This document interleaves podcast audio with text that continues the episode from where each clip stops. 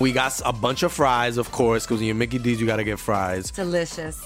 Frank wanted to stay and, and hang out in the McDonald's play place. Um, yeah, it was fun in there. It was, it I was fun, like, man. no, that's for kids, Frank. then he what are got you doing? stuck You on the can't- slide, and we were like, Frank, we got to get back to set. We got back in time, guys. We got back in time. Oh yeah. McDonald's. Everyone has an order. Go get yours today.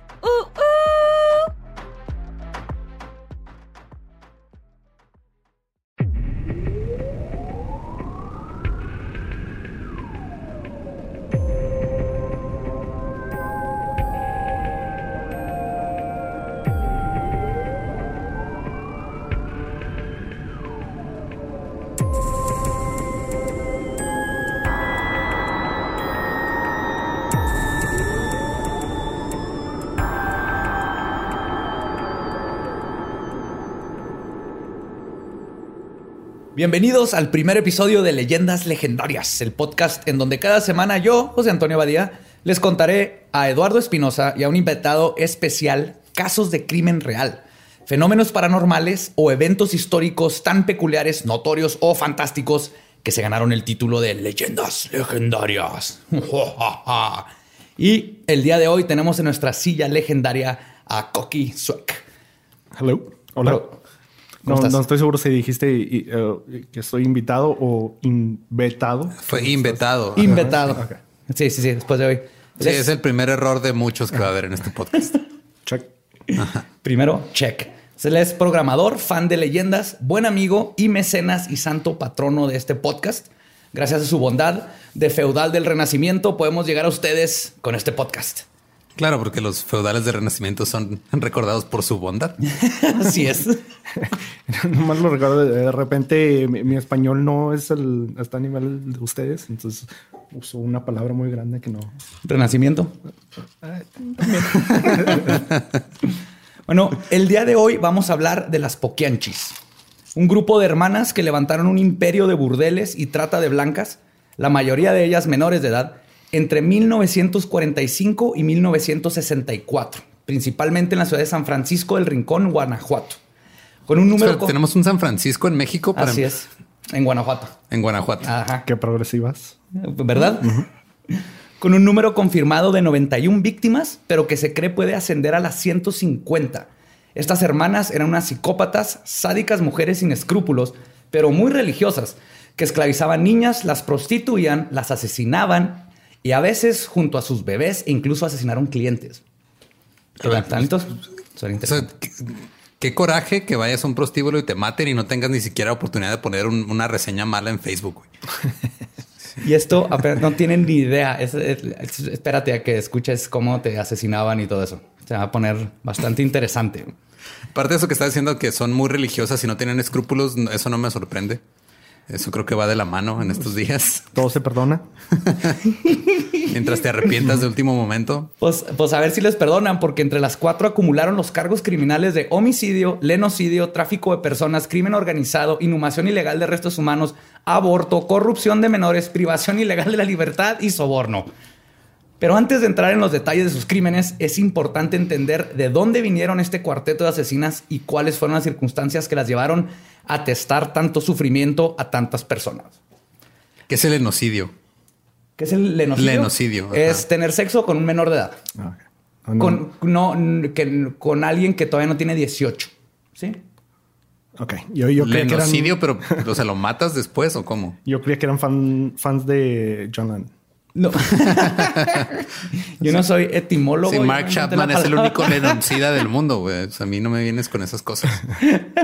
Pues eso significa. Es, es como se dice statutory rape. Ok, Cuando tienes eso, sexo con alguien que no tiene legalmente la edad, pero ya están más grandes que no te consideran sacerdote pederasta. Sí, es, es esa parte. Se la escala. Esa es la escala. Esa es esa escala. Qué escala tan fea. Pero bueno, las hermanas González Valenzuela nacieron en El Salto, Jalisco.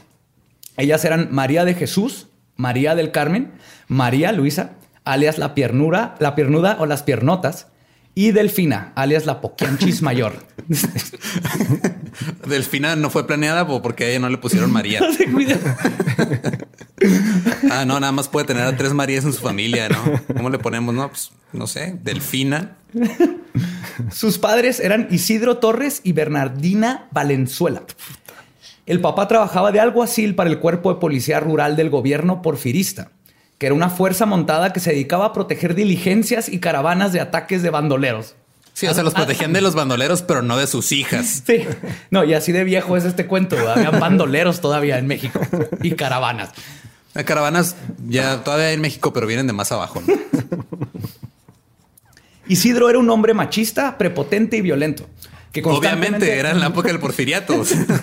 Todos los hombres en esa época, la mayoría de los hombres en esta época siguen siendo machistas. Así es, en México.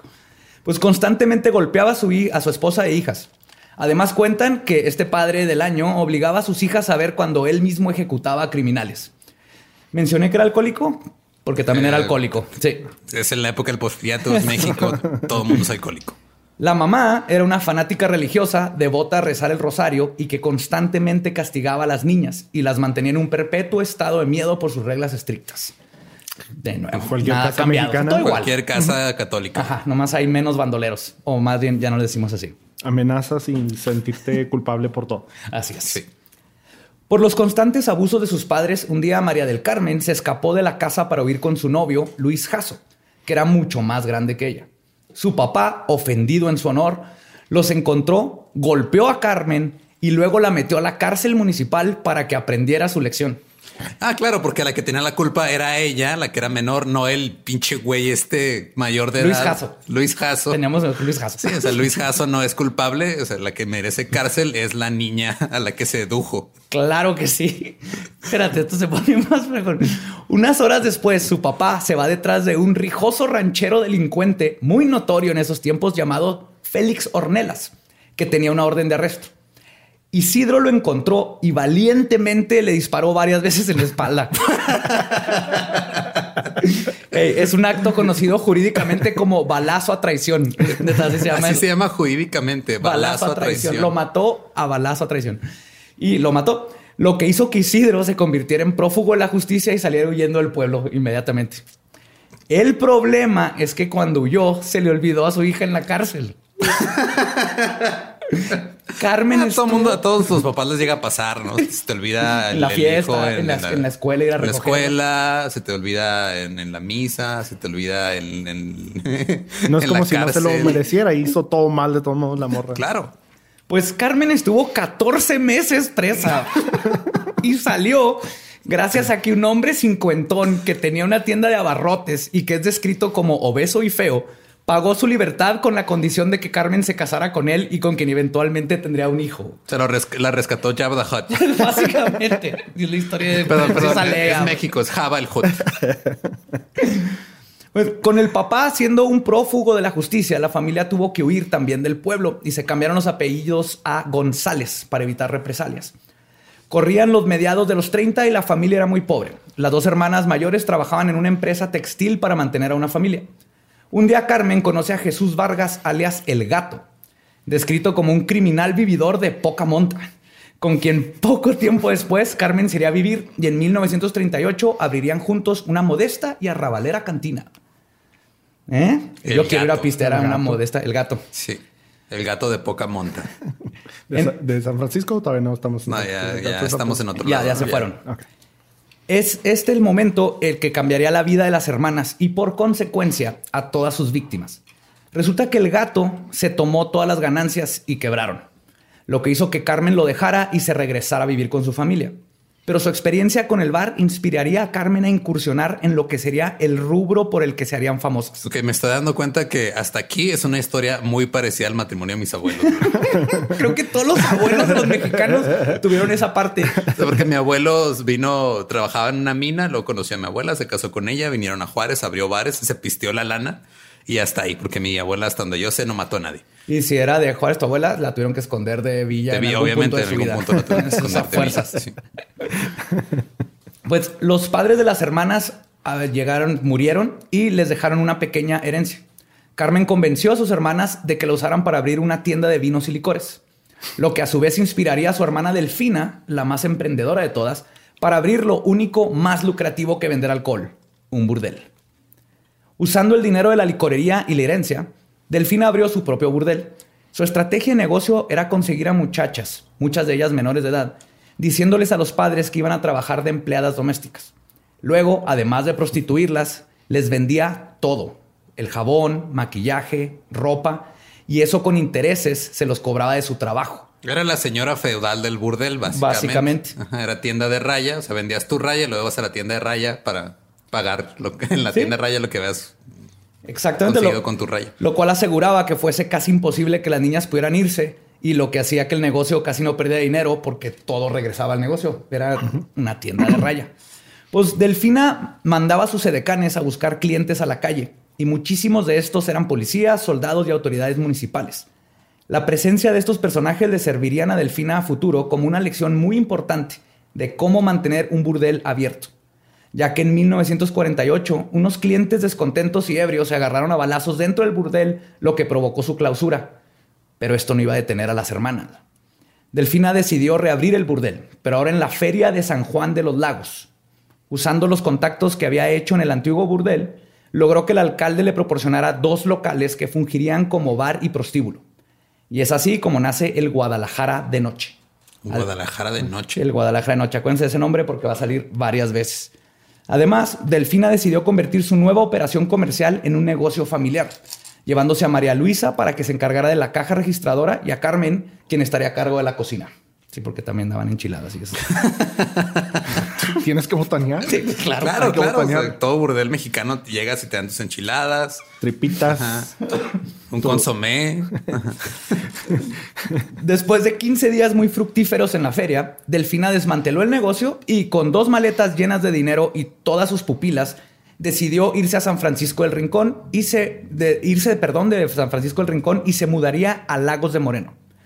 De nuevo, gracias a sus contactos y sus cantidades consider- considerables de dinero, fue fácil sobornar al presidente municipal Adelaido Gómez, pues fácilmente ahora eh, pudo establecer en una casona su nuevo Guadalajara de noche. ¿Por qué lo sobornó? ¿Por qué no nada más le lo amenazó con que se iba a burlar por 10 años de que se llama Delaido? Ok, algo que aprendí investigando esto es que los nombres de antes estaban de la fregada. Es horrible. ¿Me estás diciendo que siempre se ha sobornado a la gente? O sea, siempre ha pasado. Al, al parecer, yo creí que era un invento ¿Me del estás PRI. diciendo que ningún este, de estos personajes de esa historia se llama Iker o Santiago? No. Prepárense para los nombres que vamos a aprender aquí. Son gloriosos.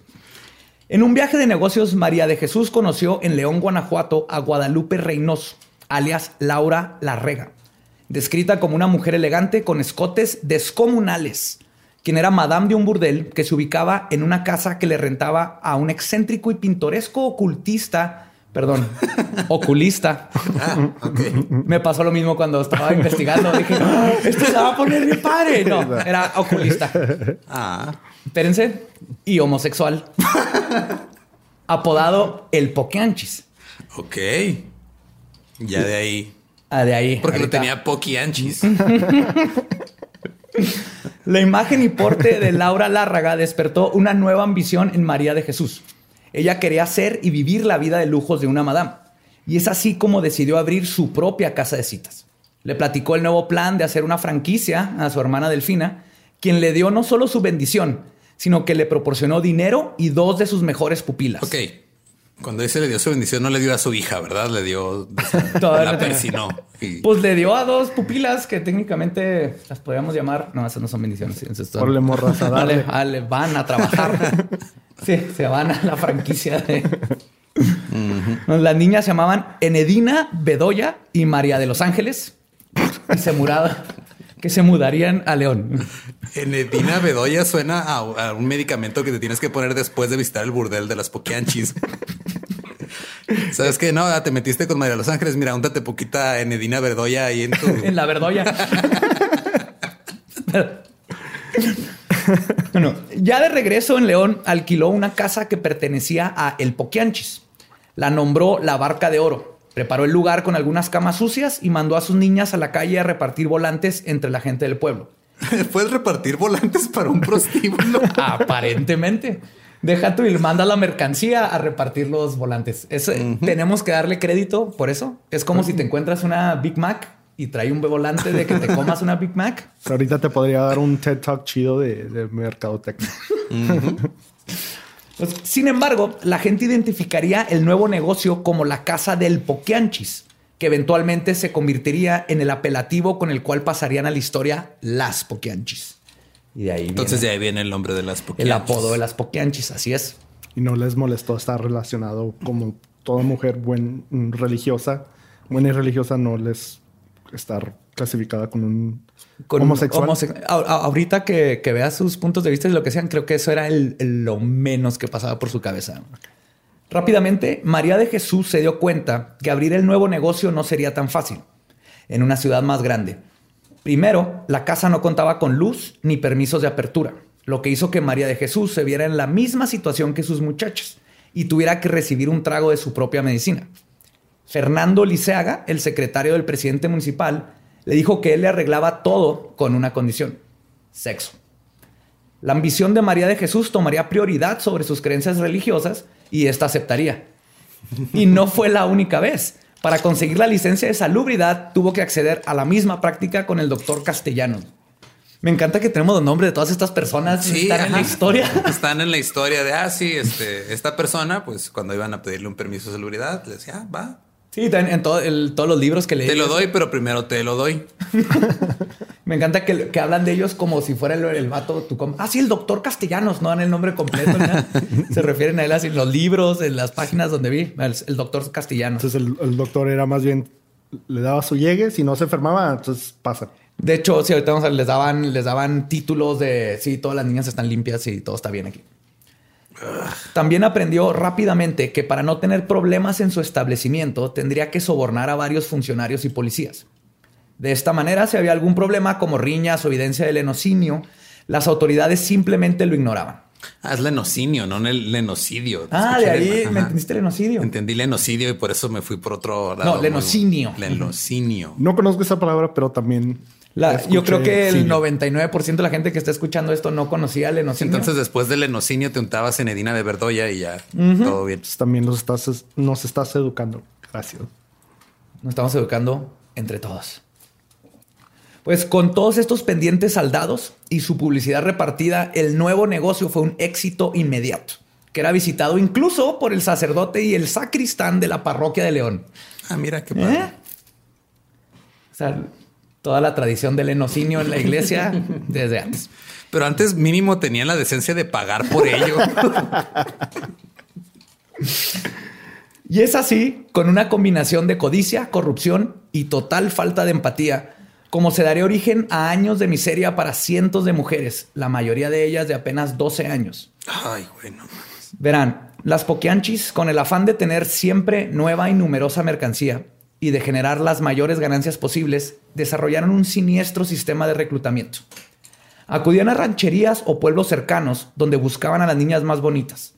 No importaba si tenían 12, 13 o 14 años de edad. Llevaban cómplices masculinos que, si las sorprendían solas, simplemente se las robaban.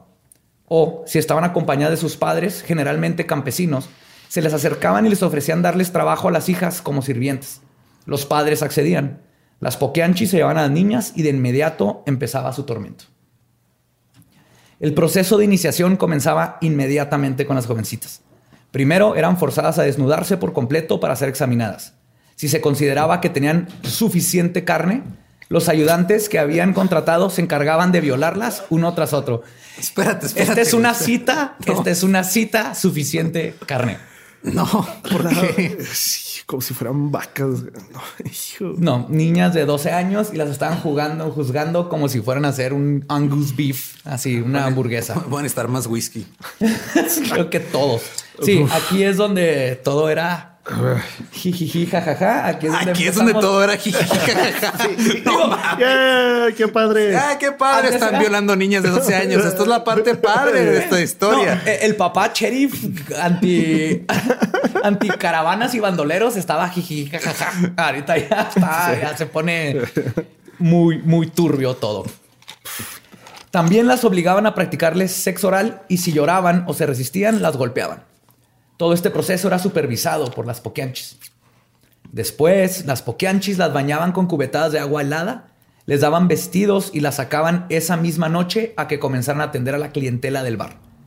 Y para agregar insulto a las heridas, las hermanas, para ahorrarse dinero, alimentaban a sus esclavas sexuales solamente con cinco tortillas duras y un plato de frijoles al día. O sea, aparte eran codas las hijas de su chingada. ¿Cómo entretiene una niña de 12 años un güey peludo? Se, pone a jugar, se, se pone a jugar No al contestes gato. eso, güey. No, no, no contestes eso. Sí. Se queda ahí. Si alguien quiere atreverse a contestarles, No. no. Pero lo que ya sabían jugar dominó y baraja.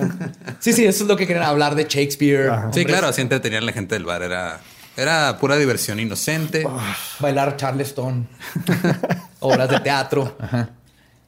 Sombras con las manos. No, no, no. Se van a dar cuenta que obviamente si están escuchando esto en leyendas legendarias, no se va a tratar de niñas que terminaron bailando Charleston. Cuando una de las prostitutas llegaba a cumplir 25 años, las pokeanchis ya la consideraban vieja. Ah, o sea, como Hollywood. Exactamente. Ya se retiraban, Ya. les daban su pensión. En Florida las mandaban a Florida. Sí, como era su pensión, nada más les tocaban tres tortillas. Sí, porque es un porcentaje nada más de tu día. salario, ¿no? Eran tres tortillas y, y mer- media ración de frijoles nada más.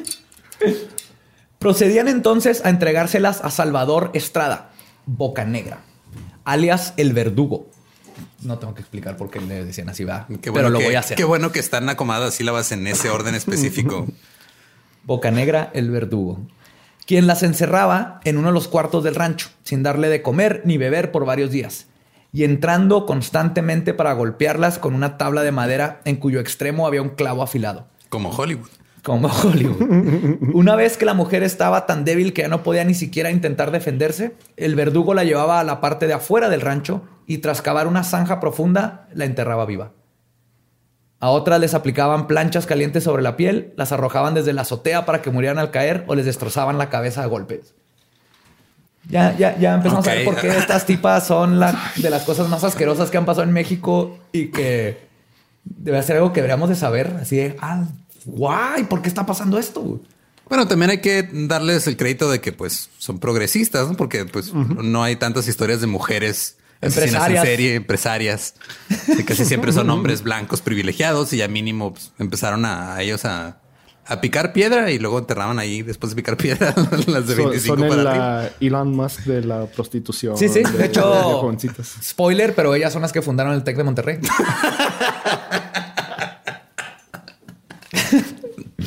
no se crean, no es spoiler, pero todavía no les voy a decir si fundaron o no el TEC de Monterrey. No todas las muchachas que llegaron a los 25 fueron asesinadas.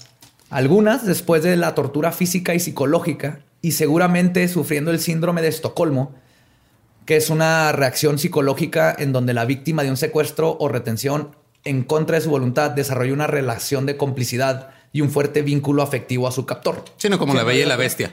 Exactamente como la Bella y la Bestia. Es el mejor ejemplo que pudiste haber puesto. Sí, es el síndrome de Estocolmo de, ah, me secuestró una bestia. Ay, pero es tan lindo. Ajá. No, y es bien común, ¿no? Lo hemos visto en el caso, no me acuerdo el nombre, pero en Estados Unidos creo que fue Oregon, que tenía ahí a tres mujeres que tenían como 10 años, Ah, que sí. las había secuestrado, las tenía en un sótano, había tenido hijos con ellas. Y no todas, pero llegó un punto donde unas ya era... Qué bueno que en México no tenemos sótanos, que no, no se usa eso. Porque si así sin sótanos hemos hecho cosas horribles, imagínate si tuviéramos sótanos en todas las Sí. casas. Agrégale, pensado en eso, creo que es una parte sí. importante de... Sí. Y quiero decir, el setenta y tantos por ciento de los asesinos en serie en el mundo están en Estados Unidos. Y quiero decir ahorita que se me hace que es por los sótanos. vamos a investigar esa teoría, vamos a llegar más lejos. Ok. Pues estas mujeres con este síndrome de Estocolmo se convirtieron en las manos derechas de sus propios verdugos. Tal es el caso de María Auxiliadora Gómez, Lucila ¿Así Mar- se llamaba o así le dijeron cuando se puso a, a No sé si es su apellido, su, su apellido, su apellido o su segundo nombre, Auxiliadora, pero Auxiliadora, María sí. Auxiliadora Gómez. Era- Estaba en su destino. Lucila Martínez del Campo, Guadalupe Moreno Quirós, Ramona Gutiérrez Torres, ese es buen nombre para ser una verduga. Ramona ajá. Gutiérrez Torres. Adela Mancilla Alcalá y la más sádica de todas, Esther Muñoz, la picochulo. Le gustaba checarle la aceita, güey. Lo que más amé de esta investigación fue todos los nombres y apodos y no, no, pues, Pico chulo. la picochulo. La Supongo que es porque tenía bonita boca, ¿no? Sí, sí, como de pajarito. silbaba mientras enterraba vivas a las otras. Quiero recordarte que esta niña empezó a los 12 años en un burdel secuestrada. Ok. Perdona. Sí, La principal función de ellas eran la de servir de sirvientas de confianza para las poquianchis y de disciplinar a las jovencitas. Pero la picochulo era específicamente sádica. Su especialidad era amedren- amedrentar a las nuevas reclutas. Cuando alguna de las niñas nuevas no quería ceder ante el capricho de algún cliente, ella se encargaba de llevarla a un cuarto y darle de palazos hasta dejarla inconsciente. Ah, ¿Por qué? Eventualmente, esta práctica fue escalando hasta llegar al grado donde la picochulo, come- perdón, voy a contar cosas feas, pero no puedo decir picochulo sin que me dé risa. En- la picochulo comenzó a ayudar con la tarea de asesinar a las muchachas. Su forma favorita de cometer el acto era la de golpearlas repetidamente con una pala hasta destrozarles la cara. Ah, no se ríen tanto de la picochulo, ¿verdad? Ah, no, vi que no. Sí, ella es la picochulo. Pero ¿por qué con una pala?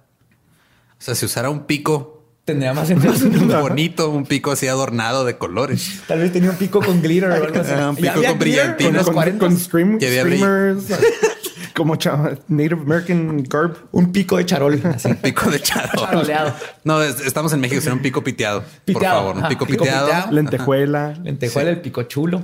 Ah, charol para en, la- En el mango. Eh.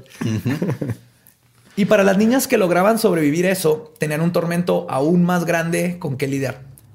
Como no tenían ningún sistema de salubridad ni protección, las enfermedades venéreas y los embarazos eran comunes. Si tenían la suerte de ser una de las ah, prostitutas... ni siquiera había pensado en eso todavía nomás. Sí, a nadie se le había ocurrido, ¿verdad? Estamos hablando de un Ah. burdel, estas cosas. No nomás de un burdel, de un burdel donde tienen comprado al de salubridad y entonces a nadie se está preocupando de que se bañen. Les dan tortillas y frijoles. ¿Tú crees que van a gastar en agua para ellas? No. No.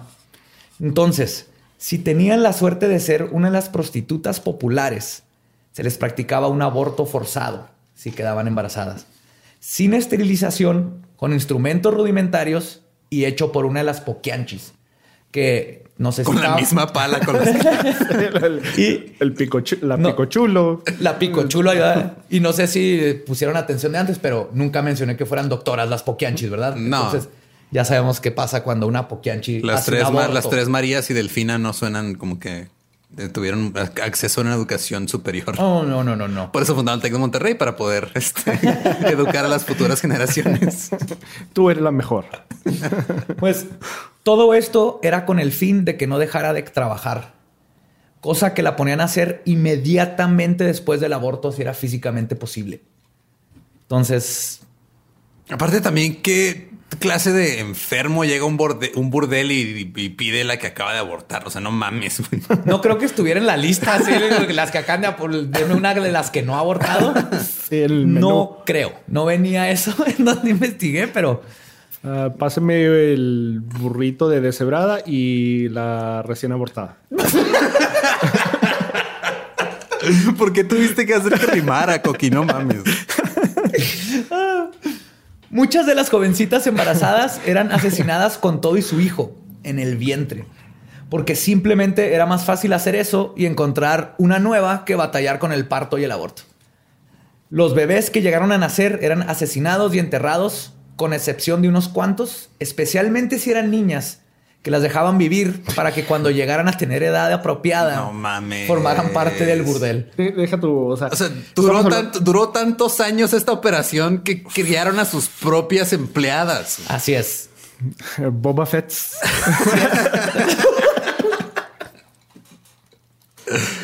Terrible energía, pero aceptada. Ahorita vamos a los Clone Wars. Pero, de- de- Deja tú, estás diciendo edad apropiada. Apropiada. Cuando para ellas eran los 12 años. Eh, Sí. Y no, no, no creo que se limitaran. Bueno, también en esos tiempos la esperanza de vida eran como 30, y mucho. A los 30 ya eras bisabuela y, y a los 31 te morías. Ok, lo. ¿No? Sí, pero no, no puedo decir que tienes razón porque luego, luego me involucro con lo que estás diciendo. No, no te involucres con nada, ¿no? Es- estoy dispuesto a morir en esa colina. Y durante todo este tiempo, las Poquianchis no dejaron de mostrar su hipocresía más grande. Para ellas, sus negocios no estaban peleados con la religión, porque en su mente retorcida, ellos, ellas no consideraban a la prostitución como pecado. Sin embargo, lo que sí consideraban una aberración contra Dios era el sexo anal, las orgías, los actos lésbicos y los besos. ¿Qué? Los besos no dejaban que sus este, muchachitas besaran a los clientes. Porque De ahí, eso es viene, pecado de Dios. de ahí viene el dicho de que nunca besas a una prostituta. Espérate, nada más me decían a mí ese dicho. No sabía que era un dicho. Digo, otra vez mi abuelo tenía bares y tomaba mucho.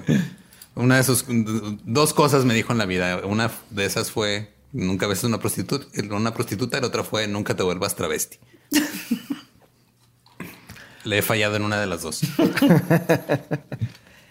Era tanto su fanatismo torcido que para evitar que entre los asesinatos, abortos y violaciones se fuera a cometer un verdadero pecado, las Poquianchis tenían hoyos en los cuartos por donde espiaban a sus niñas, que, obviamente, entrenadas a punta de golpes a complacer a clientes, era común que cedieran a lo que les pedían, les, les, les pedieran, Que pidieran, ajá, ajá. pidieran.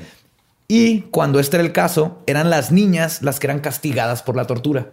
Entonces tenían todo un sistema aquí de, O imagínate. sea, es hazle caso al cliente y luego es, ah, este, te voy a pegar si no haces caso al cliente o te voy a pegar porque le hiciste el caso al cliente que te pidió algo que no sí, debiste o sea, haber te, hecho. te tienen tan sumisa y tan con tanto miedo del tienes que hacer todo lo que te diga el cliente porque es el que paga.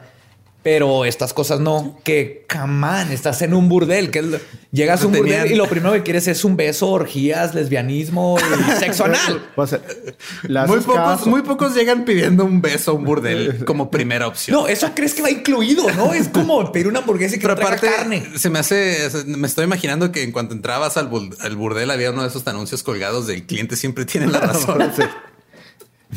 No camisa, no zapatos, sí servicio. No, y no deja- o sea, no le vas a decir que no. Y luego les hacen caso. El- si no le hace caso al vato, el vato le va a partir la madre también. Le va a caer la furia de Dios. Ajá. Ajá. Y luego todavía, ah, la cagaste. Ahora te va a partir la madre. Exactamente.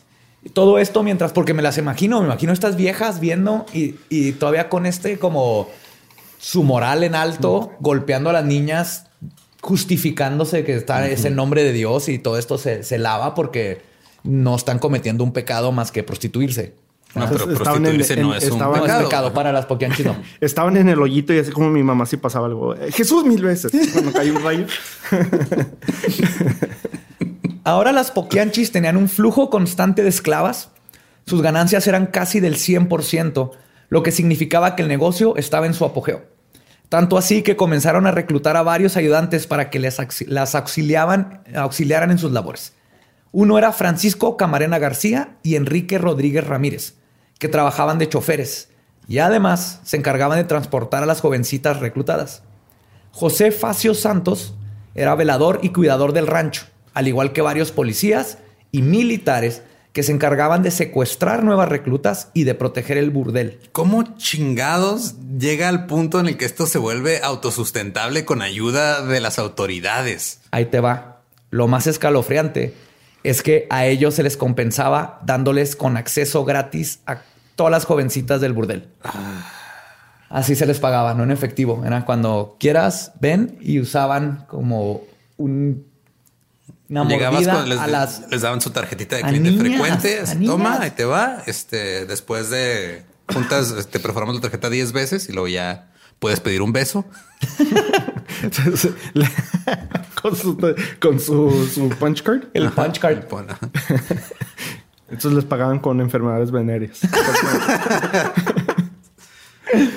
Pero el peor de todos tenía que ser el que tiene el mejor apodo. Entonces era Hermenegildo Zúñiga, un ex capitán del ejército mexicano, conocido como el Capitán Águila Negra. sí. El capitán Águila Capitán Negra. Águila Negra. Que no se le decían a Edgar Benítez cuando jugaban en el América. Sé que no van a entender este chiste ustedes, No. pero alguien que esté escuchando a lo mejor le gusta el fútbol. Definitivamente va a Estoy haber tratando alguien. de. Va a haber una persona. Estoy tratando de ampliar nuestro público Está bien. desde el primer episodio. Está bien. Pues el capitán Águila Negra servía como guardaespaldas y cuidador del burdel. Se convirtió en amante de Delfina aparte y se, hace, se haría cargo de poner orden en las ejecuciones. Pero no, no contaba como este Sofilia que Delfina y el águila estuvieran juntos. Suena, esa puede ser una película de Disney. Delfina y el águila Delfina negra. y el águila negra. En las Poquianchis. Para ser un, mu- un musical de Disney buenísimo. Y por poner orden a las ejecuciones me refiero a hacer todo un sistema para que no los fueran a trampar, porque antes de esto las aventaban, las enterraban donde fuera, hacían todo esto, ¿no? Pero este vato que viene del ejército, que tiene una mentalidad, dijo, de aquí es business, yo sé cómo se hacen las cosas, está bien que tenemos comprados a todos, pero hay que ser listos, ¿no? Puro, puro pinche emprendedor en, en Claro, esta... en De ahí, ser ahí- inteligente. de ahí vienen los valores fundamentales del, del Tec de de Monterrey. Monterrey, así es.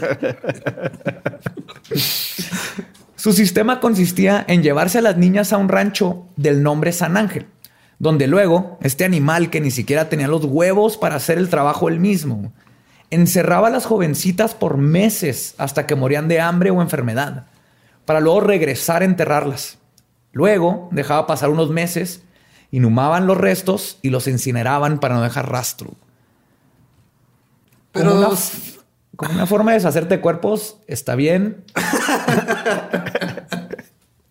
Dejar que la naturaleza haga la mitad del trabajo y sí, luego mínimo lo que sirvan de fertilizante y luego ya lo y luego ya sacas. lo sacas. Todo lo demás se la mamó, neta, no mames. este cabrón. No mames. Para todos. ¿eh? Es que aparte crecían sus propios tomates, jalapeños. Hicieron un imperio de per- katsu. Inventaron la ensalada César. fertilizante. El- César, que era el, el nombrada eh, por Sí, Ma- César. María el- César. María la, César. la ensalada César. Era cuando se comen una ensalada César de la con las poquianchis y, y sus crímenes asquerosos. Pero todos los imperios caen. Y uno construido sobre cadáveres de forma estrepitosa cae casi de forma divina. ¿Se acuerdan de la parte donde las hermanas estaban en contra de los actos lésbicos? Les conté esa parte. ¿sí? Un día tenían un par de experimentadas prostitutas de Estados Unidos trabajando ahí. Las eran como cuando traes a alguien de fuera, ¿cómo se llama? Tenían programa de intercambio y Era, todo. era special guest. Ahí empezaron los intercambios del Tec. Special guest. ajá. Nos van a demandar, pero bueno. Entonces, por ser güeras y extranjeras, eran muy populares. Acuérdense que están en el sur. Un cliente contrató a ambas una noche.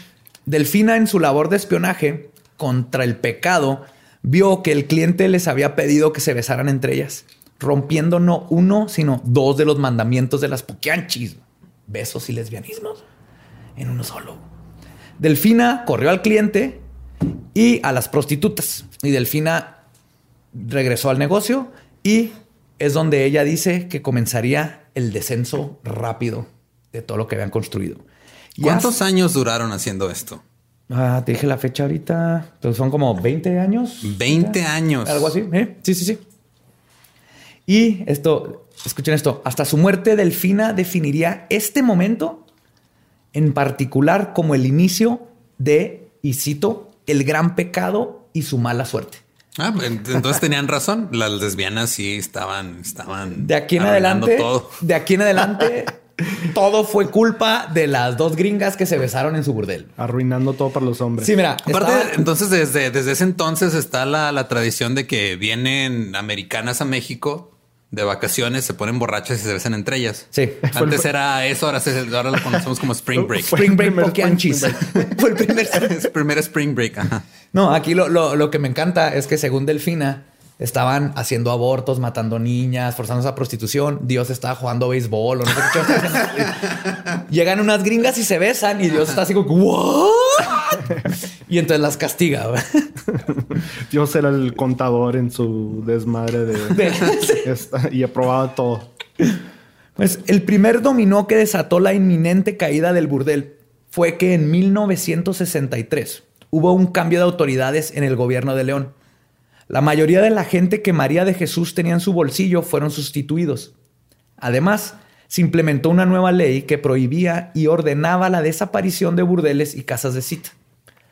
Para este entonces, Carmen, la hermana mayor, ya había fallecido de cáncer hepático, mientras que María Luisa, la menor, ya se había retirado del negocio después de 10 años y se había ido a vivir a Veracruz. Hizo su guardadito y dijo, listo, yo ya me voy. Lo que dejó... qué, qué incómodo cuando fue a sacar sus ahorros del colchón y estaba usándolo un cliente con una de las, de las chavitas ahí. Eh, disculpen, ya me retiro. Este, Lo que dejó a María de Jesús con una sola opción. Regresar a Lagos de Moreno con su hermana Delfina. Llevando consigo a todas sus niñas. Obviamente, ¿verdad? No vas a dejar la mercancía atrás. Pero el infortunio comenzó con María de Jesús, que comenzó, perdón, con María de, Jesús, ahora se tornó contra Delfina. Resulta que tenía un hijo de nombre Ramón Torres, alias el Tepocate. el tepocate. El Tepocate. ¿Qué significa tepocate? Tiene. Yo creo que tiene que ver con Teporocho, ¿será por ahí? No sé. Con que pistea mucho, definitivamente. Teporocho, Tepocate. Tepocate.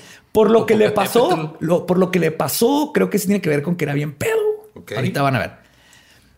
El Tepocate también participaba en el negocio familiar, violando y torturando a las jóvenes. ¿Por qué es el negocio familiar? Es violar y torturar jóvenes. ¿En qué momento se vuelve una descripción de tu negocio violar y torturar jóvenes? ¿Te puedes imaginar llegar con tu mamá, que es poquianchito, es el, el, el- el tepocate, y que te diga cómo te fue en el trabajo, hijo? Y le te van a decir, no, pues violé a cuatro. Una se me murió, Se ya le- la enterramos. Es, el escudo de la familia. Bueno, para, aparentemente tepocate es renacuajo. Renacuajo. Ajá, lo acabo de buscar. Ah, yo asumí que era por pedo. No, es porque era un renacuajo. Ahora imagínate un renacuajo. Entonces a lo mejor está bojón. Sí. Eh, pues el Tepocate estaba en un bar a unas cuadras del Guadalajara de noche, donde en su borrachera se hizo de palabras con un sargento de la policía que rápidamente escaló a convertirse en una balacera y perdería la vida abatido por el oficial. La noticia puso fúrica a Delfina, quien agarró un rifle y se dirigió al bar donde habían matado a su hijo. Pensando que el sargento de la policía estaba escondido detrás de la barra, Delfina comenzó a vaciar el cartucho contra esta y todas las paredes del bar. Regresando al Guadalajara de noche, su hermana María Jesús le dijo que se escondiera porque la podían arrestar por portación ilegal de armas. No, no, no, No podía- por trata de blancas, no por. Ay, no, no, mames. no, no, no. Carnala, la estás cagando.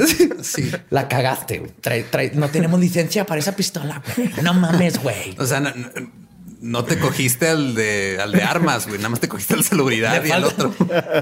Lánzate a cogerte ese güey, güey. Curiosamente, las hermanas estarían de luto hasta este, hasta este día. Perdón, estarían de luto hasta el día en que fueron arrestadas. Y por eso aparecen con un lúgubre, lúgubre atuendo que las hizo famosas en las, todas las fotos de prensa. Que el- si las han visto y si no, en las redes van a estar todas. Siempre cuando las arrestaron, todas las fotos que hay están de negro. Parece que eran brujas, pero resulta que es porque estaban de luto. Porque tenían que guardar el luto católico de vestirse de negro, hacer su novenario. Claro, porque si no, Dios se enoja. se enoja. Eso es lo que le molesta a Dios. siempre la línea. Sí, que no te levantes o te hinques en la misa. Sí, sí, Ajá. sí. Hay que ser Sí, que vomites y- la hostia. Nunca no te Yo soy alérgico a las hostias. Tienen gluten. Varios días después, las autoridades llegaron a clausurar el Guadalajara de noche, con el pretexto de que sabían que los implicados de la balacera del bar eran dueños del mismo. O sea, ahora sí, ¿no? Ya empezaron como que, bueno, ya hay que caerle a esta tipa. Pero solo pegaron los sellos y no de clausurado y no se percataron que adentro habían más de 20 muchachas secuestradas. Ah, maldita sea México. No hay que revisar. No, no, no. Cierra las puertas. Pega ahí y Sí. todo. Llegaron así, no, es que me dijeron que pusiera aquí el sello de clausurado. ¿Y no quieres revisar qué hay adentro? No, no, no, nomás. No. Ah, no, nomás ponemos el sello, nos vamos. Oye, güey, ¿y si hay como 20 morras ahí secuestradas? Nah, ni de pedo, güey. Son Pues puros, puro chisme, puro Yo, ya- chisme. yo estaba aquí anoche y nos sacamos lo de la comida, güey. No, ya no hay nada. Ya. ya. Es como cuando aquí en Juárez hubo, eh, encontraron un prostíbulo en un cibercafé, ¿se acuerdan? Hace como dos años. What? No, no me enteré y me ¿No se siento mal. ¿No? Ok, eso se me, me hace ver muy mal a mí Sí. por haberme enterado Sí, sí. nada más yo de esa nota. Luego hacemos todo un podcast de tu experiencia con el cibercafé prostíbulo. El problema fue que me enteré tarde. Entonces, no se percatan de que están las mujeres adentro. Al día siguiente les cortaron la luz y el agua. Sintiéndose acorraladas por la policía, Delfina y María de Jesús trasladaron a las pupilas al rancho San Ángel. La casa en la propiedad contaba con apenas tres cuartos. En dos habitaciones encerraron a sus más de 20 pupilas, las cuales desconocían que todo a su alrededor se encontraban enterrados y esparcidos como cenizas los cuerpos de sus amigas, hermanas y los bebés que les habían arrebatado. Ok, whisky. El encierro duró por más de ocho meses. La comida era escasa y muchas de las niñas murieron lamentablemente por inanición o enfermedad. Las que iban a lograr sobrevivir, sin saberlo aún, estaban a punto de conseguir su libertad, pero a algunas de ellas aún les tocaba vivir algunos de los peores momentos de su vida. Un día el capitán Águila Negra Perdón. trato, Está chido, trato de ser dramático, sí, pero sí, con sí, estos sí, nombres no puedo. Es que no se vale, no se vale. Va de nuevo. Bueno, un día el capitán Águila Negra, aún fiel a su amante y a sus sobornos monetarios, les llevó un costal de cacahuates para comer. No, no se rían. Preparé, escribí esta parte para que fuera dramática y desgarradora. Pero no me dejan las situaciones. Las, situa- las situaciones históricas no me permiten. Semillas, unas chilindrinas. Esquites en vaso. Ok. Va a tratar de seguir dando, dando esto de forma dramática. No, no me lo van a echar a perder. No me lo van a echar a perder. ¿Eran cacahuates así todavía en, en su vaina o ya eran así japoneses, hot nuts? ¿Qué, qué tipo de cacahuates eran? Un costal de hot dogs. Mínimo tuvo la decencia de llevarles Valentina para sus cacahuates. Sin sal. Ándale. Ya, déjenme. Este es mi párrafo favorito. ok. Un día, el capitán Águila Negra, aún fiel a su amante, les llevó un costal de cacahuates para comer. Una de las niñas, la más pequeña, llamada Flor, tenía tanta hambre que comió tanto y tan rápido que terminó falleciendo. ¿Se les tenía alergia? Les tenía alergia a los cacahuates. güey. Eso no existe en México. Se murió porque tragó mucho.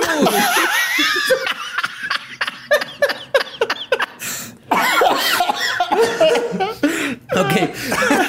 Estoy llorando, güey.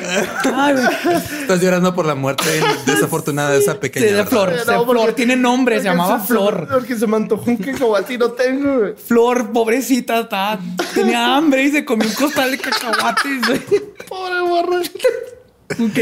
Ah, en paz descanse, Flor. Terminó falleciendo no antes de durar días en agonía con un dolor abdominal por comerse un chingo de cacahuates. Su cuerpo, su cuerpo en descomposición comenzó a apestar el cuarto. A cacahuate. Los odio, agarré a mí. Aquí que. Ok. Pero las niñas no podían salir. Así que no tuvieron otra opción más que aventar el cadáver de su amiga Flor por la ventana del segundo piso. ¿Se fijaron cómo volví a meter el nombre ahí? Era para volver a traer el que, que ubicaran como una persona. Sí, lo- están burlando. Nos perdiste un cacahuate. No, no. Ah, o sea, pasó de comer un chingo de cacahuate a, a- a volverse crema de maní al caer de la ventana. Otro caso que sucedió. ¿Cómo puedes morirte a comer demasiados cacahuates, güey? ¿Por qué tienes hambre, güey? Sí, Tienes como cuatro- te, te llenas y ah, ya estuvo, ya no cacahuates. A huevo le tenía alergia, güey. Vale, madre que no existe en México. Flor, Flor, la primera alérgica a cacahuate. Primer caso de alergia a cacahuate. No se murió. Primer Se murió. caso de alergia en cacahuate. No. Flor. Flor. Hay que hacerle un altar de los ¿Cómo, muertos cómo se Flor. llamaba? Flor, Hay que hacerle una tarde el día de los muertos y ponerle cacahuates. Sí. Entre su comida favorita. Están bien ricos. Y pendejas. Ya, ya, ya, ya, ya, ya. Ok, continuamos, por favor. Déjenme, déjenme tratar de, de expresar lo feo que fue este proceso. Es un tema serio. Otro caso que sucedió durante el encierro fue cuando una de las niñas estaba moribunda por culpa de que habían clientes que la forzaban a tener sexo con un perro. What? Mencioné que ¿Podemos también- regresar a los cacahuates? Que mencioné que también había zoofilia porque también había Sí, zoofilia. la- y Delfina y el águila, y el pues águila. obviamente también. Que al parecer no era pecado tampoco. Delfina, el águila, el tepocato y un perro. Pues la infección le causó dolores y diarrea crónica. La hermana de la pobre muchacha moribunda no tuvo otro recurso más que terminar con el sufrimiento de su hermanita. Dándole un chingo de cacahuates. Y como una forma desesperada de mostrar misericordia, la mató a golpes con un palo. Liberado cacahuate. No mames, güey, no mames. Sí. Eso- No, sí está. Ay, güey. Sí, imagínense, neta, estas niñas ahí encerradas en un cuarto. Comiendo cacahuates. comiendo- ya, ya. Nomás puedes comer cacahuate. Prohibido decir cacahuates Pero- ya, güey. Ya. Sí. Eh, Como, como, como el- en Logan se le pasa que hay un chingo Cáscara. de cáscaras en el piso. No, no decías venían con cáscara. sino- Pero, a ver, a ver, la obligaban a tener sexo con un perro. Sí, cha- salchicha.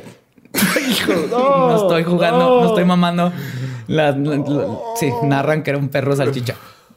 No sé qué parte del perro usaban para eso, pero era un perro salchicha. ¿Qué clase de persona enferma va a un burdel y lleva un perro salchicha? Creo que el perro lo tenían ahí. De hecho, de hecho algo curioso porque en, en varios de los, de los lugares donde estuve investigando hablaban de que ella tenía relaciones con un perro salchicha, como si fuera cosa de ella. Pero después de que lees todo esto, tú sabes que obviamente estas niñas, ¿cómo va a sacar una parafilia de ese tipo? Digo, pero obviamente todo Una esto fue esas perrofilia de ese tipo. Por favor. Estas cochinadas por las hermanas, las poquianchis, los clientes, todas estas cosas que hacían que estas Un niñas... güey enfermo llegó Y dijo, a uno "Quiero le con dio un perro". uno le dio un perro que parece. Winnie. Y de ahí en adelante, pues Claro, porque hay rumores de, de- de mil cosas de esto, pero obviamente las niñas, pobre, no, no, no, no iba a salir esto de ella. Punto es que se murió.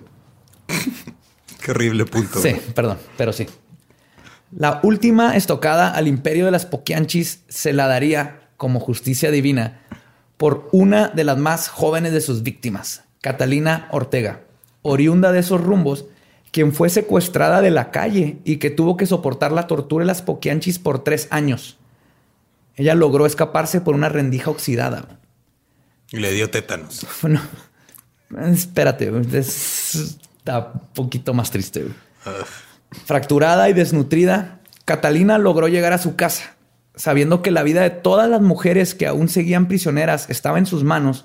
No perdió el tiempo para explicar dónde había estado todos estos años y, acompañada por su hermana, fue inmediatamente a la Procu- Procuraduría de León. Su declaración era desgarradora, y cito, tiene que hacer algo, señor comandante. Se están muriendo en aquel burdel, molidas a palos y hambre. Y algunas niñas enfermas las han torturado, apedreado y dejado a la intemperie. Otras las han enterrado vivas con su hijo, destrozado el vientre. Haga algo, señor, señor comandante. Hágalo, por favor, se lo suplico. El comandante en turno, Emenegildo Zúñiga, alias el Teporingo, ¿Por qué apodo el comandante. ¿Por qué le dan apodos a todos? No sé por qué. o sea, No. no va a poder pasar algo dramático. sí. No, no, no. Estoy tratando de que la gente que nos está escuchando sienta el dolor. No, no, no. Discúlpeme, comandante Teporingo, tiene que hacer algo. Señor, lo están matando. Yo soy el comandante Teporingo, hombre. Coño, ¿qué ¿Por les qué? han hecho en ese burdel? Porque es español y está en León, güey. En ese tiempo todo el mundo era español, ¿no? No. No, eso estás hablando como de 100 años. Creas, era la antes. única, eres la única voz que me salía de. Me quería dar voz. Aparte de Pues- tu voz natural que hablas en español. Claro. pues Hermenegildo Zúñiga, el teporingo, terminó de escuchar la desgarradora historia de Catalina y sin perder un segundo soltó una carcajada para después decirle que no le podían creer ni ayudarla y que hiciera el favor de retirarse. Pinche Teporingo de mierda. Aquí, de- aquí le voy a dar un pinche... Este, Catalina es la verga. Lo, le dio una cachetada. Oh, Le dio una cachetada y lo mandó a la chingada y se fue con la hermana Yo no a he la conocido casa. ningún teporingo bueno. Y ahí te va. Lo que Catalina desconocía era que el comandante Teporingo era un asiduo cliente al burdel y estaba en el bolsillo de las poquianchis, ¿no? Aquí es donde te conviene estar dando mordidas. Para los políticos de ahorita, pongan atención, pueden aprender muchas cosas de este, de este podcast, de cómo manejar sus Situaciones, ajá, de cómo ¿Cómo seguir haciendo lo que si- han haciendo? Por si no se les había ocurrido. Pero en una coincidencia que probó salvar la vida de decenas de muchachitas, en ese momento se encontraba en la comandancia un reportero de nombre Marcos, que alcanzó a escuchar la historia de Catalina y decidió seguirla hasta su casa. Catalina le contó la historia y gracias a este intrépido reportero que estuvo en el lugar indicado en el tiempo adecuado, sería quien destaparía la cloaca de las Poquianchis. Que por lo regular cobraban extra, ¿no? Por destapar la cloaca en el burdel. El 12 de enero de 1964, la Procuraduría del Estado descendería con un ejército de elementos liderados por el comandante Miguel Ángel Mota. Alias el... No, no, Bla. este- Irónicamente no tiene. Irónicamente también era cliente del burdel, pero este hizo su trabajo. Eran otros tiempos. Al Guadalajara de noche y al rancho de San Ángel y en el rancho, ah, perdón, bueno, van al Guadalajara de noche y al rancho de San Ángel. Ajá. En el rancho arrestan a María Jesús y a Delfina. Liberan a las niñas y después de una inspección logran encontrar los cuerpos de 90 mujeres enterradas, junto con fetos calcinados y un sinfín de huesos humanos. Después de casi Chingo de cáscaras de cacahuate. Quedamos que éramos de hablar de cacahuates, Coqui.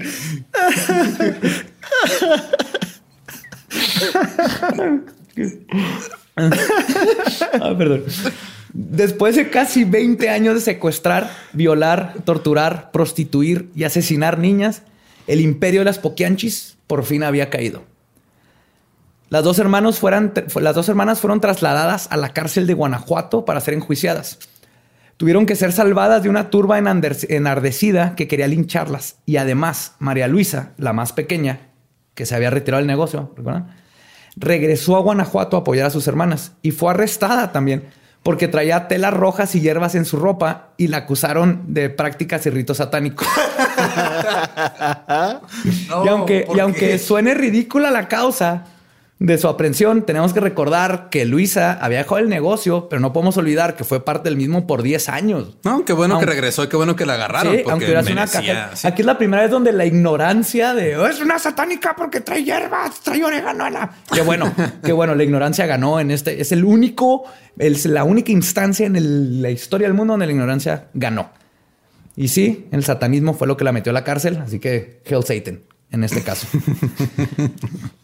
Las hermanas recibieron 40 años de cárcel, al igual que sus cómplices, el águila, el capitán águila, Águila negra. La vida de las Poquianchi se convertiría en una película del mismo nombre dirigido por Felipe Casals, pero en 1992, 28 años después de su condena, una escritora con el nombre de Elisa Robledo publica un libro titulado Las Poquianchis, por Dios que así fue. Fue uno de los libros que utilicé para el... Así para es investigar. como lo haces oficial, diciendo por Dios, así fue. Con ya. signos de exclamación. ¡Por Dios que así fue! que destapó muchas irregularidades en el proceso con el que fueron sentenciadas las hermanas. Lo que hizo que un juez ordenara la inmediata liberación de todos los implicados. ¡Viva México, cabrones! Mexicanos al grito de a la verga. Escuchen. El capitán Águila Negra, ya, ya, ya de 76 años, cuando le avisaron que sería liberado, cayó muerto de un infarto por la emoción. Qué bueno, Ahí qué bueno en que se murió el águila negra. Lo que les voy a contar creo que Ana, les va a hacer creer que sí existe el karma. güey. Si no, esto lo comprueba. Ahí va el capitán Águila Negra. María Luisa, la más pequeña, enloqueció en la cárcel por su trauma al casi ser linchada y no volvería a ver la libertad jamás. Qué bueno. María del Jesús salió de prisión, contrajo matrimonio y se perdió en el, en el anonimato. De ya no sabemos más. Fue la que fundó el Tec de Monterrey, ¿no? y fue la que fundó el TEC de Monterrey. Y la mala suerte que Delfina tanto culpó con ese acto lésbico llegaría una vez más a finalmente cerrar el ciclo de la Poquianchi mayor. Verán, antes de lograr salir de la cárcel, unos albañiles que estaban reparando unas goteras en su celda, se les cayó o dejaron caer, depende a quién le preguntes, un balde lleno de 30 kilos de cemento que le cayó en la cabeza a Delfina, pero no la mató. Delfina pasó 15 días en total y completa agonía antes de finalmente dar su último aliento. Qué bueno. Lo único que podría ser mejor esa historia es de que le hubieran tirado una cubeta con 30 kilos de cacahuates. y que la violara un perro salchicha. Necrofiliaco. Y así termina la historia de las Poquianchis. Y a pesar de que las autoridades lograron identificar por lo menos 90 cuerpos, nunca sabremos con certeza el número real de niñas, bebés y clientes víctimas de estas mujeres y sus asociados. Y es por eso que las Poquianchis se convirtieron en leyendas legendarias. Ay, güey. Salud. Oh, yes. No, no. eso es- eso- Salud. espero que hayan disfrutado del. ¿Cómo primer disfrutas episodio. esta historia? Estoy hablando con la gente que nos está escuchando, Eduardo. Mm. Y tal, compren unos cacahuatitos. Cuando lo recomienden, digan a la gente que compre sus cacahuates. Y orar un poco. Sí, orar un poco. Sí, estamos patrocinados por Cacahuates Hot Nuts. Y muchas gracias por escucharnos. Síganos en todas nuestras redes, arroba leyendas podcast en Twitter, Instagram, Facebook, YouTube, donde se les ocurra, arroba leyendas podcast. Suscríbanse. Spotify, iTunes, Google Podcast, cualquier aplicación de podcast. Donde escuchen sus podcasts. Si quieren ver el podcast en video, está en YouTube, Facebook. Si quieren seguir a Badía en sus redes. El Badiablo, búsquenme así, el Badiablo, todo seguido. Si me quieren seguir a mí, yo soy ningún Eduardo en todos lados. Si quieren seguir a Coqui, ¿Que no tienen un programa? Coqui Seu, que sí, este. Si se ahorita- quieren, si quieren como purgarse de todo lo que acaban de escuchar, vean el Late Night con Badía, tenemos que decir el Late Night. Ahí van a encontrar cosas que pueden purgarles esos sentimientos de Sí, ahí no hay, este. Por lo regular, no, no hay eh, no, no tan, no tan fuertes. No tan- cosas no, no tan Sí, sí, fuertes. sí. sí. ¿Qué más? ¿Qué más? Y pues aparte en las redes vamos a subir todas las fotos. De hecho, quieren ver cómo eran las poquianchis, Quie- quieren conocer a las piernudas de las poquianchis. Ahí los van a poder encontrar. Ver Ahí van a poner las fotos. A la, a la picochulo. La picochulo. no me acuerdo si hay fotos de la picochulo, porque hay muchas fotos, pero no, muchas no tienen los nombres, pero voy a escoger una y decir, esta es la picochulo. La ignorancia es gloria. Ustedes nomás asuman que esa es la picochulo. Y fuera de eso, gracias por habernos escuchado. Nos vemos la semana que entra. Tenemos otro tema muy bueno que consideramos que se gana el título de Leyendas Legendarias. Yo soy José Antonio Badía Yo soy Eduardo Espinosa. Coqui. y nos vemos la próxima semana. Nos oímos la próxima semana. Chao. Oímos.